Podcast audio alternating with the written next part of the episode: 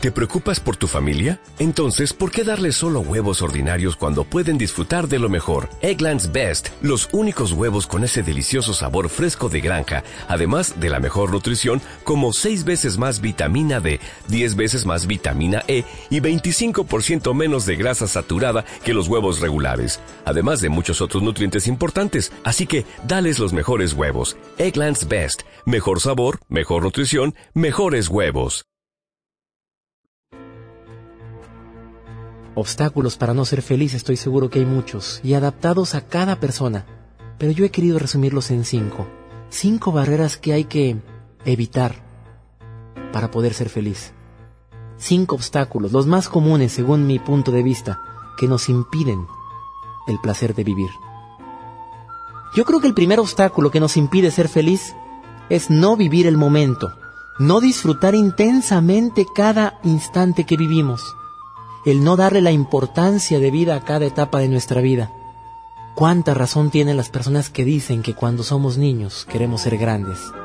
Y cuando somos grandes, queremos regresar y volver a ser niños. ¿Cómo disfrutar cada etapa de nuestra vida? Así sencillamente, haciendo consciente cada momento que vives, enfocando cada momento, cada cosa, cada instante.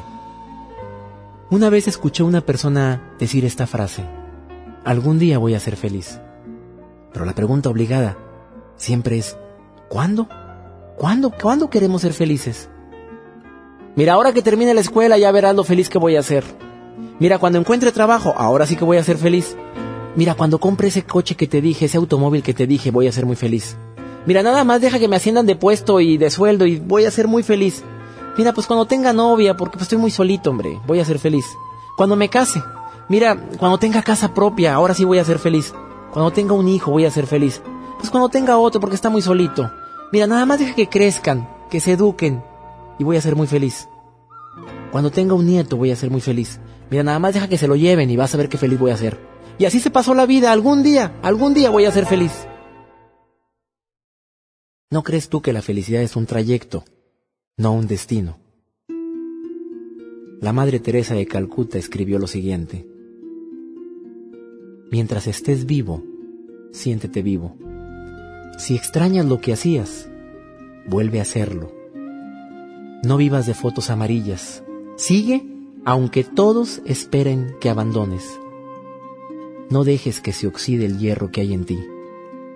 Haz que en vez de lástima te tengan respeto. Cuando por los años no puedas correr, trota.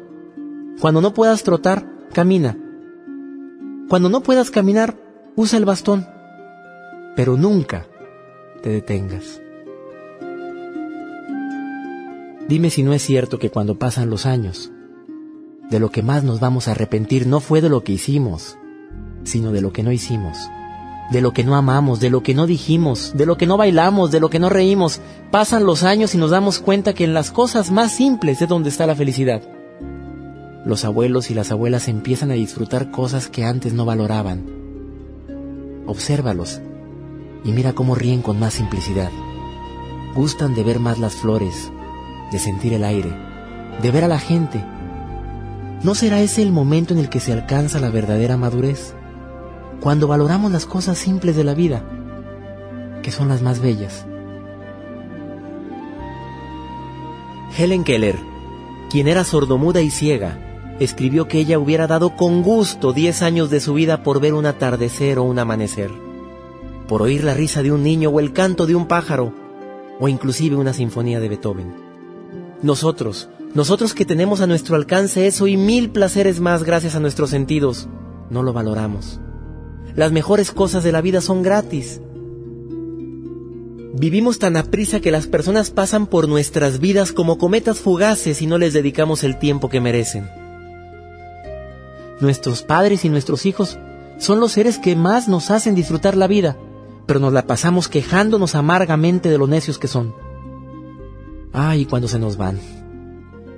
Ah, cómo lloramos y recordamos los momentos que vivimos. Y sin excepción, estoy seguro que los viviríamos nuevamente, pero más conscientes, más presentes.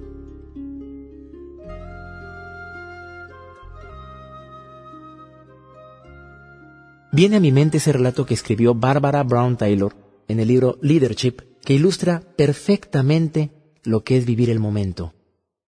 Un profesor fue invitado a dar una conferencia en una base militar, y en el aeropuerto le recibió un soldado llamado Ralph. Mientras se encaminaban a recoger el equipaje, Ralph se separó del visitante en tres ocasiones. Primero, para ayudar a una ancianita con su maleta. Después, para cargar a dos pequeñitos a fin de que pudieran ver a Santa Claus. Y posteriormente, para orientar a una persona. Cada vez que regresaba, él llegaba con una sonrisa que le iluminaba el rostro. ¿Dónde aprendió a comportarse así? le preguntó el profesor. En la guerra, contestó este soldado. Entonces, Ralph le contó su experiencia en Vietnam. Allá su misión había sido limpiar campos minados. Durante ese tiempo, había visto cómo varios amigos suyos, uno tras otro, encontraban una muerte prematura. Me acostumbré a vivir paso a paso, explicó. Nunca sabía si el siguiente iba a ser el último. Por eso tenía que sacar el mayor provecho posible del momento que transcurría entre alzar un pie y volver a apoyarlo en el suelo. Me parecía que cada paso era toda una vida. Nadie puede saber lo que habrá de suceder mañana. Imagínate lo triste y aburrido que sería el mundo si lo supiéramos. Toda la emoción de vivir se perdería. Nuestra vida sería sería como una película, pero que ya vimos. Ninguna sorpresa, ninguna emoción.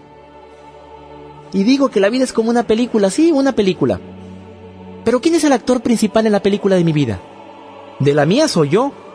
De la tuya estoy seguro que eres tú. Bueno, bueno, eso creo. Porque a veces le damos el papel principal a otra persona y es cuando tu felicidad depende de otros. Fíjate cómo en la película de tu vida existen actores y actrices que le dan sabor a tu existir.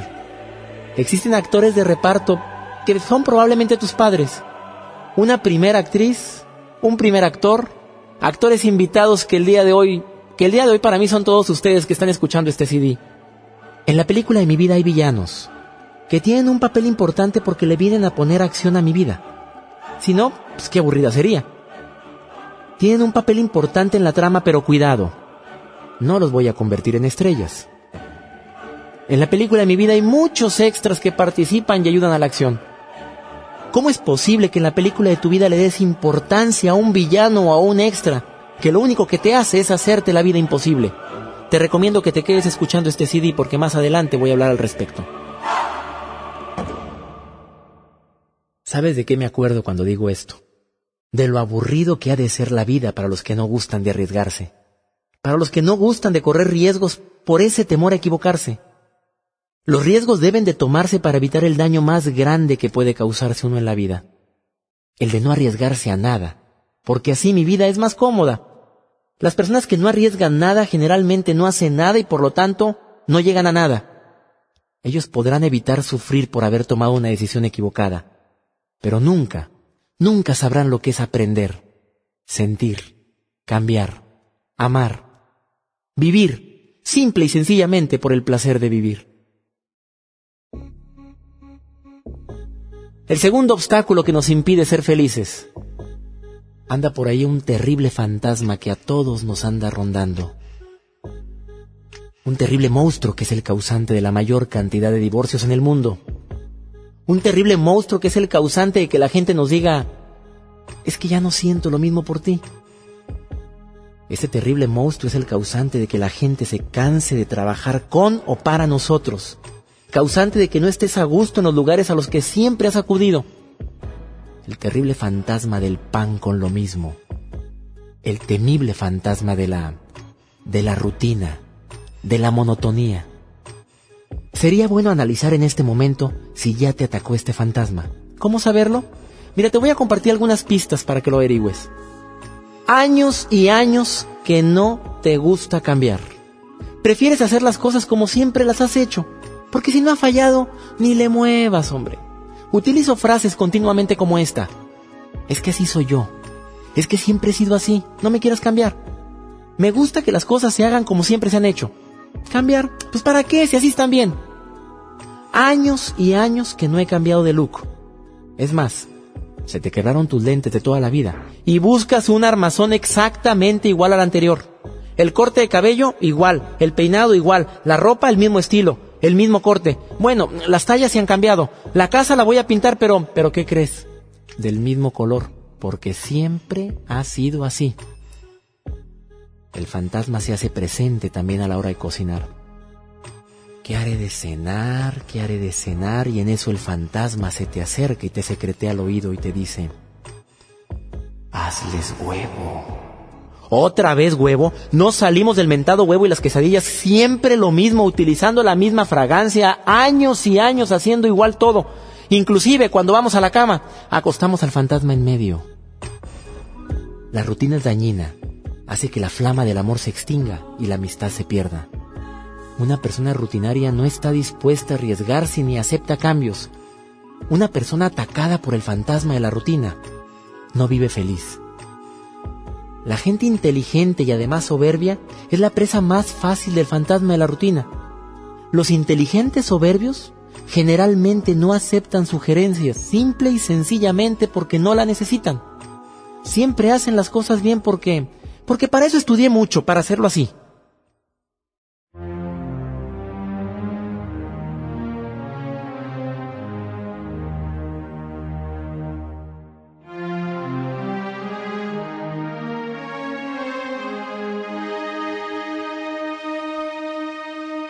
estaban un astronauta y un neurocirujano muy reconocido discutiendo sobre la existencia de Dios.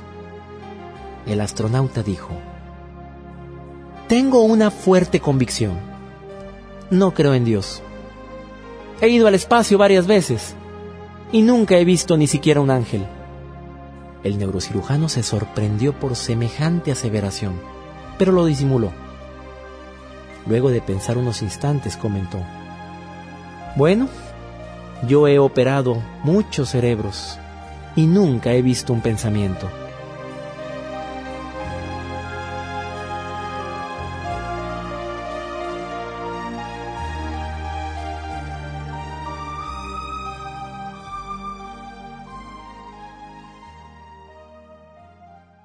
Tercer obstáculo, la ira, el coraje, esa emoción caracterizada por fuertes sentimientos de desagrado, desencadenados por males reales o inclusive imaginarios. Yo no creo que la ira sea un sentimiento malo, pero sí una emoción franca que se convierte en una fuerza cuando es manejada adecuadamente y puede ser inclusive fuente de motivación. ¿Sabes cuál es el problema de la ira? Es la forma en la que la manifestamos. Lo ideal sería saberla manejar tener la madurez necesaria para asimilarla y manejarla lo más adecuadamente posible. Yo creo que es natural que nos enojemos, pero la forma como lo expresamos es lo que hace que perdamos credibilidad y nuestra imagen se va deteriorando como una hoja de papel arrugada. Por más que queramos dejarla como antes, esto es imposible. La hoja seguirá arrugada. Siempre quedarán las marcas de las arrugas en el papel. De esa forma, se deteriora nuestra imagen ante los ojos de los demás cuando no sabemos canalizar o manejar adecuadamente la ira.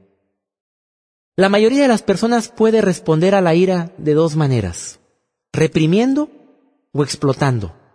Se aprende a reprimir cuando nos dicen que los hombres no deben de llorar, que no nos gustan los niños enojones, en otras palabras, cuando no dejamos que los niños expresen su sentir, como si los niños no tuvieran derecho de sentirse molestos y por lo tanto se les refuerza a evadir este sentimiento. Está comprobado médicamente que el reprimir la ira altera la bioquímica del organismo, debilita el sistema inmunológico de defensa y la capacidad de las células para repararse por los daños en el DNA. Puede provocarse además migraña, hipertensión, gastritis, úlcera, problemas en la piel, entre otras muchas y muchas enfermedades. La ira se puede expresar también explotando, que como tú sabes es la forma más dramática de manifestación. Es donde se explota pero deja tú, el problema es delante de quién. Es más difícil para un adulto aprender a controlar la ira, pero no es imposible, si verdaderamente se quiere cambiar. La ira no es mala, como lo dije anteriormente.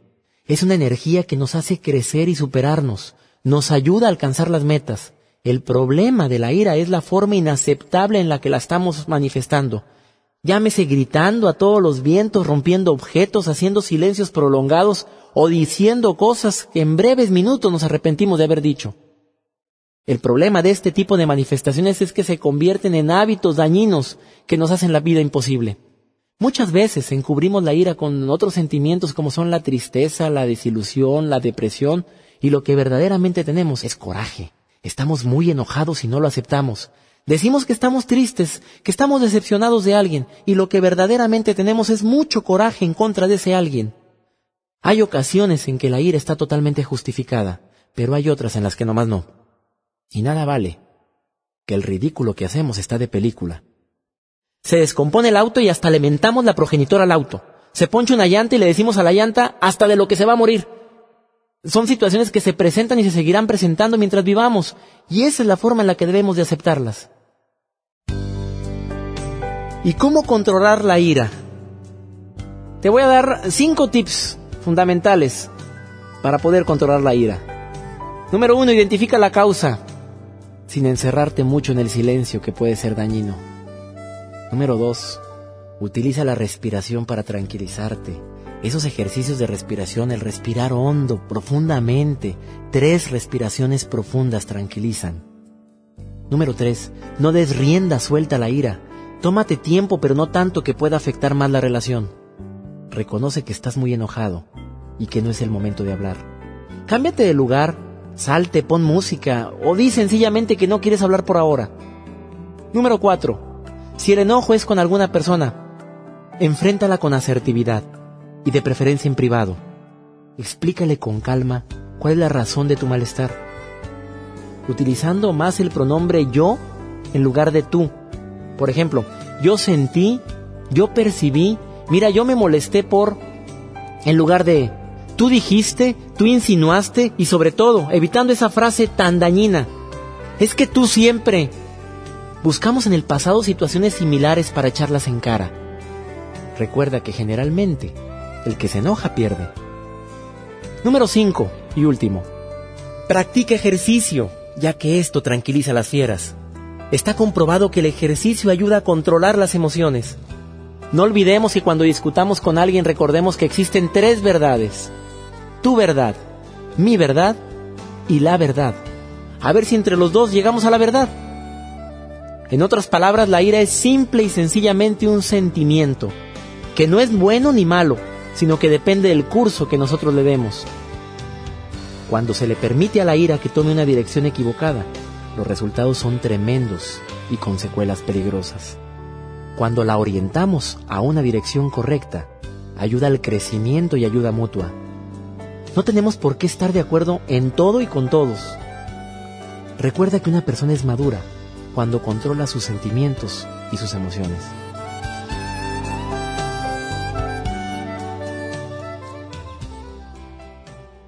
¿Sabes cuál es la razón por la cual generalmente nos enojamos? Porque alguien nos hace la vida difícil porque existe una persona que nos afecta la existencia a tal modo que no puedo sentir el placer de vivir.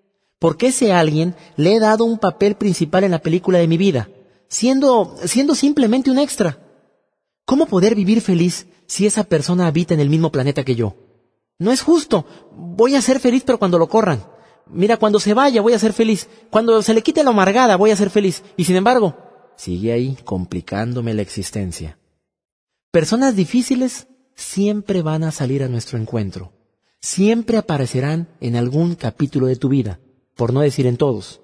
Y generalmente son difíciles para ti porque de una forma u otra te han encarado o dicho algunas verdades o mentiras sobre ti. Te han hecho sentir mal por situaciones reales o falsas. ¿Sabes tú que las ofensas son como regalos que te ofrecen? Tú decides si los aceptas o no. Cuando alguien te ofende, o te ofrece ese regalito y tú no lo quieres, pues simple y sencillamente di, no lo acepto. Di mentalmente, ese regalo no es mío. No sé de quién es, mío no. Por lo tanto, no lo acepto. Déjalo ahí. A lo mejor alguien lo toma. Y si no, pues ¿de quién va a ser? Dime tú de quién va a ser. Efectivamente, va a ser del que lo ofreció. Esa persona se lo va a tener que llevar a su casa. No nos llevemos regalos que no queremos. Cargar con las ofensas que otros te han hecho es como ir por la vida agarrando cuanta piedra te encuentres. Vamos por la vida cargando agravios sufridos y aún con la amargura de las propias equivocaciones. Todavía me estoy lamentando de la metida de pata que hice hace 13 años. Eso ya pasó, no lo revivas. Todo eso lo debemos de dejar atrás y no cargar las pesadas piedras del rencor contra los demás y contra nosotros mismos. Si hacemos a un lado esa carga, si no la llevamos con nosotros, nuestro camino será más ligero, nuestro paso más seguro. No cargues más el peso del odio, del resentimiento. ¿Y qué decir de la ira y el rencor que queda después de un rompimiento? Generalmente lo disfrazamos con el sentimiento de la desilusión o de la decepción, pero ¿sabes qué? Es rencor lo que verdaderamente sentimos. Muchos hemos vivido esa situación donde tú eres la persona que quiere, pero descubres que no te quieren. Que se menosprecie o no se valore el amor que entrego puede ser interpretado como una desconsideración. Cuando amamos mucho a alguien y esa persona no nos corresponde, ah, cómo sufrimos. Y si además de no amarnos nos hiere, ¿sabes qué? Estamos en el lugar equivocado. Gabriel García Márquez escribió, Ninguna persona merece tus lágrimas, y quien las merezca, no te hará llorar. Esa persona no es merecedora de nuestro afecto y mucho menos de nuestro amor desmedido y desinteresado. Mira, la situación es muy clara. Si no me siento bien recibido en algún lugar al que llego, es mejor irme, ¿no? Nadie se sentiría bien tratando de agradar disculpándose continuamente por no ser como les gustaría que fuera. Recuerda que el agua estancada se apesta y se pudre, así que mejor déjala correr. En cualquier relación de pareja, no te merece quien no te ame, y menos aún quien te lastime. No derrames lágrimas por alguien que no te valora. Y si alguien te hiere reiteradamente, eh, sin mala intención, entre comillas, puede que te merezca, pero ¿sabes qué? No te conviene. Pero ten mucho cuidado de no malinterpretar el amor. Solo porque alguien no te ame como tú digas, no significa que no te quiera.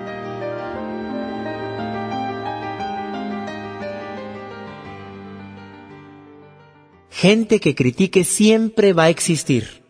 Ah, como me gusta la fábula del niño y el anciano. Iban en un burro. El niño iba caminando y el anciano en el burro. La gente que los veía decía, pobre niño, ya ni la muela el anciano. Al día siguiente, iba el niño en el burro y el anciano iba caminando. ¿Qué dijo la gente criticona? Pobre ancianito, ya ni la muela el niño. Al día siguiente iban los dos, el niño y el ancianito en el burro. ¿Y qué dijo la gente? Pobre burro, ya ni la muelan los dos. ¿Te has puesto a pensar cuántas veces nos hemos enojado o resentido con personas después de que alguien nos contó algo que ellos dijeron? O sea, que nos llevaron el chisme de algo que supuestamente alguien dijo sobre nosotros. ¿Cuánta pérdida de energía? Cuánta pérdida de software de nuestra mente en pensar en cosas que nos afectan tanto que hasta nos quitan el sueño. Y lo peor del caso es que ni nos consta que sea verdad. Que a lo mejor eso que nos dijeron fue simple y sencillamente como lo interpretó la persona que nos llega con el chisme. Los chismes nos hacen daño, nos desmotivan e inclusive nos paralizan de tal modo que nos dificulta seguir dando amor a quienes lo necesitan. ¿Cómo evitar esto? Cada que alguien se acerque a contarte un chisme, te recomiendo que recuerdes la historia de las tres bardas de Sócrates. Sócrates, el gran filósofo, ya estaba hasta la coronilla de que le llegaran con tantos chismes. Un día, un hombre llegó muy agitado a la casa de Sócrates y empezó a hablar de esta manera. Maestro, te quiero contar cómo un amigo tuyo estuvo hablando de ti con malevolencia. Sócrates lo interrumpió diciendo, espera, ¿Ya lo hiciste pasar lo que me vas a decir a través de las tres bardas? ¿Las tres bardas? Sí, replicó Sócrates, las tres bardas. Maestro, ¿y cuáles son esas? La primera barda. ¿Te consta a ti que eso que vas a decirme es... ¿es verdadero? No, maestro, eso lo oí decir a otra persona. Ah, dijo Sócrates. Entonces no pasó la primera barda. Lo pasaremos ahora por la segunda barda. Lo que me quieres decir ¿Es por lo menos algo bueno? No, maestro, al contrario. Ah, interrumpió Sócrates. Entonces vamos a la última barda. Eso que me quieres contar, ¿es necesario que me lo digas? Para ser sinceros, no, maestro, necesario no es. Entonces sonrió el sabio. Si no es verdadero, ni bueno, ni necesario. Sepultémoslo en el olvido. Claro que poner en práctica esto de las tres bardas es muy bueno, pero al principio se te va a dificultar un poco porque te quedarás pensando, ¿qué sería lo que me iban a platicar? Pero aún así vale la pena intentarlo. Existen personas tan fáciles de sugestionar. Yo no sé si tú seas uno de ellos. Personas que cuando alguien les dice que una persona habló mal de ellos, cambian radicalmente su forma de ser y actuar. Como aquel estudio realizado por una universidad de Estados Unidos reunieron a 60 estudiantes que por primera vez se veían para que durante cinco minutos platicaran entre sí. Después los separaron para decirles a algunos que la impresión causada en el otro había sido excelente, mientras que a otros les dijeron, sin ser cierto, que la impresión había sido sumamente desagradable, o sea, todo lo contrario. Posteriormente los juntaron de nuevo con la misma pareja para que platicaran de algún otro tema en especial y observar el comportamiento de cada uno de ellos. ¿Sabes qué fue lo que pasó? Las señales corporales no verbales que enviaron los que se sentían rechazados eran de no ver a los ojos.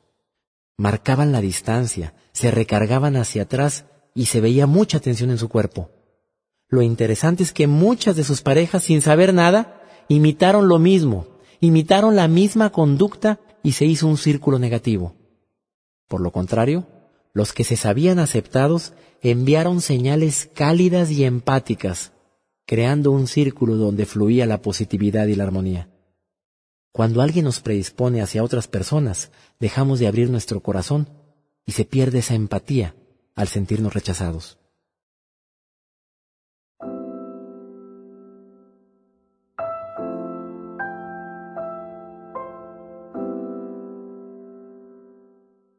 El cuarto obstáculo que nos impide ser feliz es la falta de perdón a mí mismo y a los demás. Es claro que el ser humano no tiene la capacidad de borrar el pasado, pero sí tiene el poder de perdonar lo que recuerda. No es lo mismo disculpar que perdonar. Cuando se alcanza a comprender por qué actuó la persona de determinada manera, se le disculpa y ya. Pero cuando no se llega a entender el motivo de la agresión, y sin embargo no se quiere guardar resentimiento, se perdona.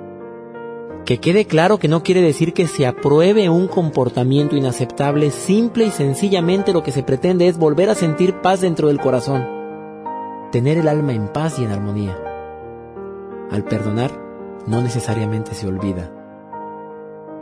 Tuve la oportunidad de platicar con una mujer que durante muchos años había cargado con el yugo de la falta de perdón a su esposo por un agravio cuando compartía sus palabras y sus porqués conmigo, veía nuevamente cómo se revivía la situación que tanto tiempo la había hecho sufrir. Sus lágrimas brotaron por enésima ocasión de sus ojos y volvía a sentir el mismo dolor y el sufrimiento del desprecio. Era evidente que no había perdonado y mucho menos olvidado. Lo que le dije fue que el perdonar es un proceso largo, no se perdona de la noche a la mañana. Durante ese proceso, regresan a nuestra mente los agravios, las heridas duelen, pero con el paso del tiempo, si realmente se perdona, el recordar no duele. Le dije lo siguiente, cuando verdaderamente perdonamos, iniciamos un proceso donde se nos perdonan los agravios que hayamos cometido con o sin intención de lastimar a alguien. Es un principio universal. Tú perdonas, te perdonan tú amas, te aman.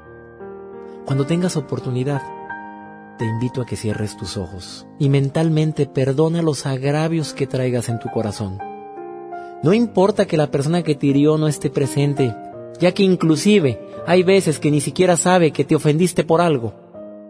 Mentalmente, libéralo, libérate de ese peso tan tremendo que es el no perdonar.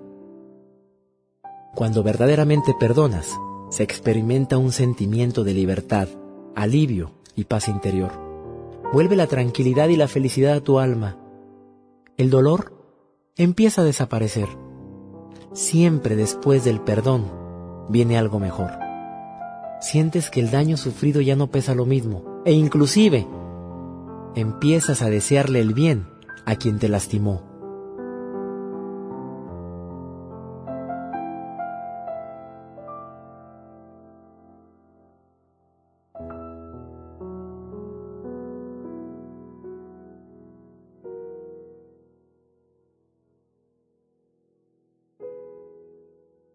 El quinto y último obstáculo, las preocupaciones, esas sombras que se adueñan de nuestra mente y nos guían hacia la oscuridad, esos momentos no vividos aún y que los hacemos realidad con el poder de nuestra mente.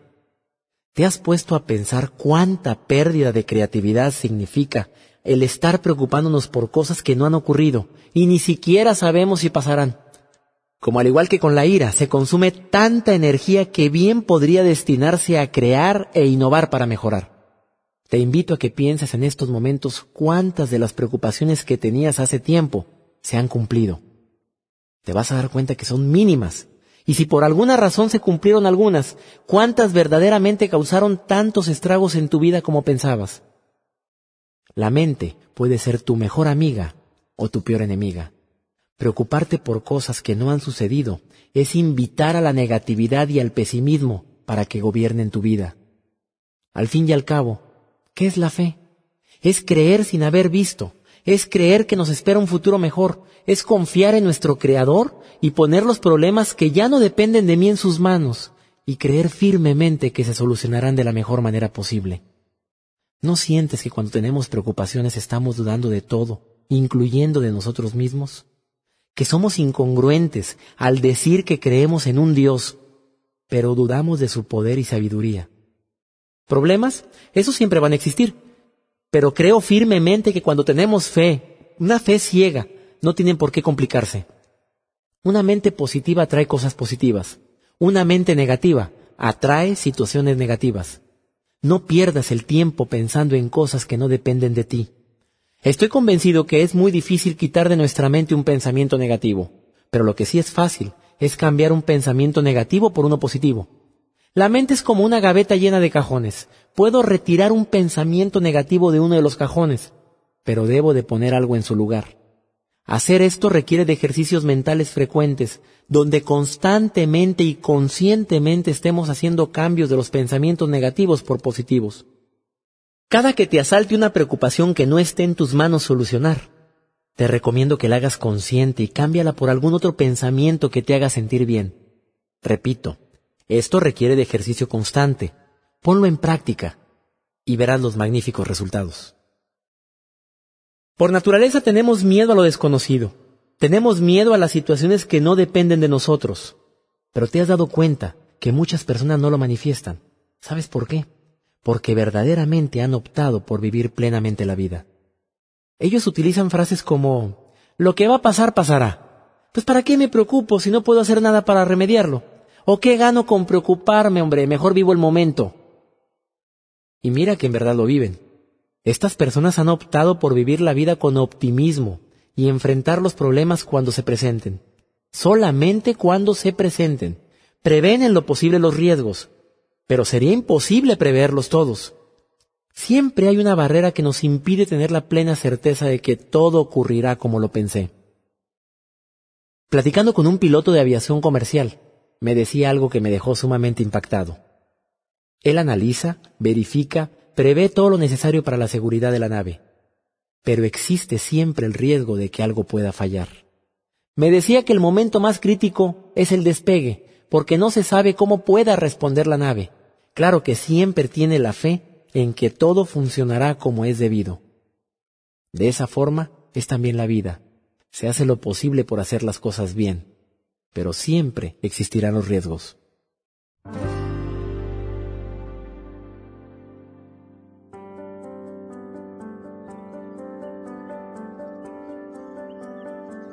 Como conclusión, la verdadera felicidad no es un ataque repentino de euforia y júbilo es una actitud, un estilo de vida, una filosofía personal que nos permite ir por la vida sintiéndonos satisfechos con nosotros mismos y con el mundo que nos rodea, aun cuando las circunstancias no sean como yo hubiera querido. Me adapto, pero no me conformo, ya que en su capacidad de adaptación se mide la fortaleza de un ser humano. No es como yo quisiera, pero me voy a adaptar mientras cambia o cambio la situación. Cuando sientas que la vida no ha sido justa contigo, Compárate con el de abajo, no con el de arriba. Compárate con el que nada tiene y verás cómo la vida te ha dado mucho. Disfruta intensamente la vida, haz consciente los momentos que vives, aprendiendo de lo bueno y de lo malo. Piensa que durante los años que vivimos estamos aprendiendo constantemente y ese aprendizaje nos hará cada vez más fuertes. Ama lo que hagas, pero ámalo de corazón, dando lo mejor de ti. Haz más de lo que te piden y recibirás más de lo que mereces. Si ves el dinero como un fin, batallarás para obtenerlo. Pero cuando haces tu trabajo lo mejor posible, el dinero es una consecuencia. La vida siempre te recompensará el esfuerzo que hagas y más cuando no es visto. Ponle pasión a lo que hagas y le encontrarás más sabor a la vida. Y además, espantarás al terrible fantasma de la rutina. No le otorgues a los demás el poder de hacerte daño, ya que amar a una persona no significa ser vulnerable a ella. Tú puedes querer intensamente a tus padres, hermanos, amigos, pareja e hijos, pero no tienes por qué poner en las manos de ellos tu felicidad. Te recomiendo que rodees tu corazón con una pequeña coraza y no permitir que nada ni nadie le haga daño. Cuando las cosas no salgan como tú quieras, empieza por actuar y terminarás por creer. ¿Cómo actúa una persona deprimida? Quiero que la visualices en este momento. ¿Cómo camina? ¿Cómo habla? ¿Cómo se sienta? Mira, camina despacio, respira lento y superficial. Sus hombros generalmente están caídos, su voz es apagada y su mirada es hacia abajo. Ahora quiero que visualices lo contrario. ¿Cómo actúa una persona cuando está feliz? Se mueve con rapidez, respira hondo, sus hombros están hacia atrás, sonríe más y su mirada es hacia arriba. Bueno, la mente subconsciente todo se cree. Cuando estés triste o deprimido por algo, empieza por actuar y terminarás por creer. Te prometo que funciona. La mente no sabe diferenciar entre lo que es verdad o mentira. Solo lo asume como una realidad y empezará a cambiar tu estado de ánimo. No te aferres a los bienes materiales, ya que las cosas que realmente valen la pena no se compran con dinero, y al final de los días nos iremos de este mundo así como llegamos. Empieza a reír más, intenta poner una sonrisa en tu cara con mayor frecuencia que antes, ya que esto ilumina tu rostro permanentemente y te rejuvenece. He visto que una persona que aparenta menos edad generalmente sonríe más. Yo espero sinceramente que estos conceptos te ayuden a vivir simple y sencillamente por lo maravilloso que es el placer de vivir. Me voy a despedir de todos ustedes con un pensamiento dedicado especialmente a las personas que no hayan perdido esa capacidad que yo le pido a Dios nunca perderla, la capacidad de asombro, de admiración. Dedicado especialmente a las personas que todavía admiran lo bello que es un amanecer lo maravilloso que es un atardecer, dedicado a las personas que no han perdido esa capacidad de disfrutar las cosas más simples de la vida. Hoy nuestro Creador te va a hablar, pero mira lo que te va a decir. Este precioso pensamiento se titula El regalo de Dios. Te he visto recorrer los centros comerciales en busca de un regalo muy especial juntar dinero poco a poco para comprarle a él o a ella ese regalo que tanto espera. Mirar mil anillos buscando el más perfecto para para ella. Pasar en vela la noche buena, armando ese juguete para esa personita que tanto amamos. Oye, pero ¿por qué lo hacemos? ¿Sabes para qué? Para deslumbrar, para asombrar, para escuchar esa pregunta que nos llena el alma a todos y que me encanta escucharla cada que regalo algo es para mí. ¿Sabes qué? Dios también hace las cosas por eso. Así que la próxima vez que un amanecer te deje sin habla, que un prado cubierto de flores te deje sin aliento, quédate así como estás ahorita, quieto, quieta, no digas nada y escucha lo que te dice el cielo. ¿Te gusta? Es para ti.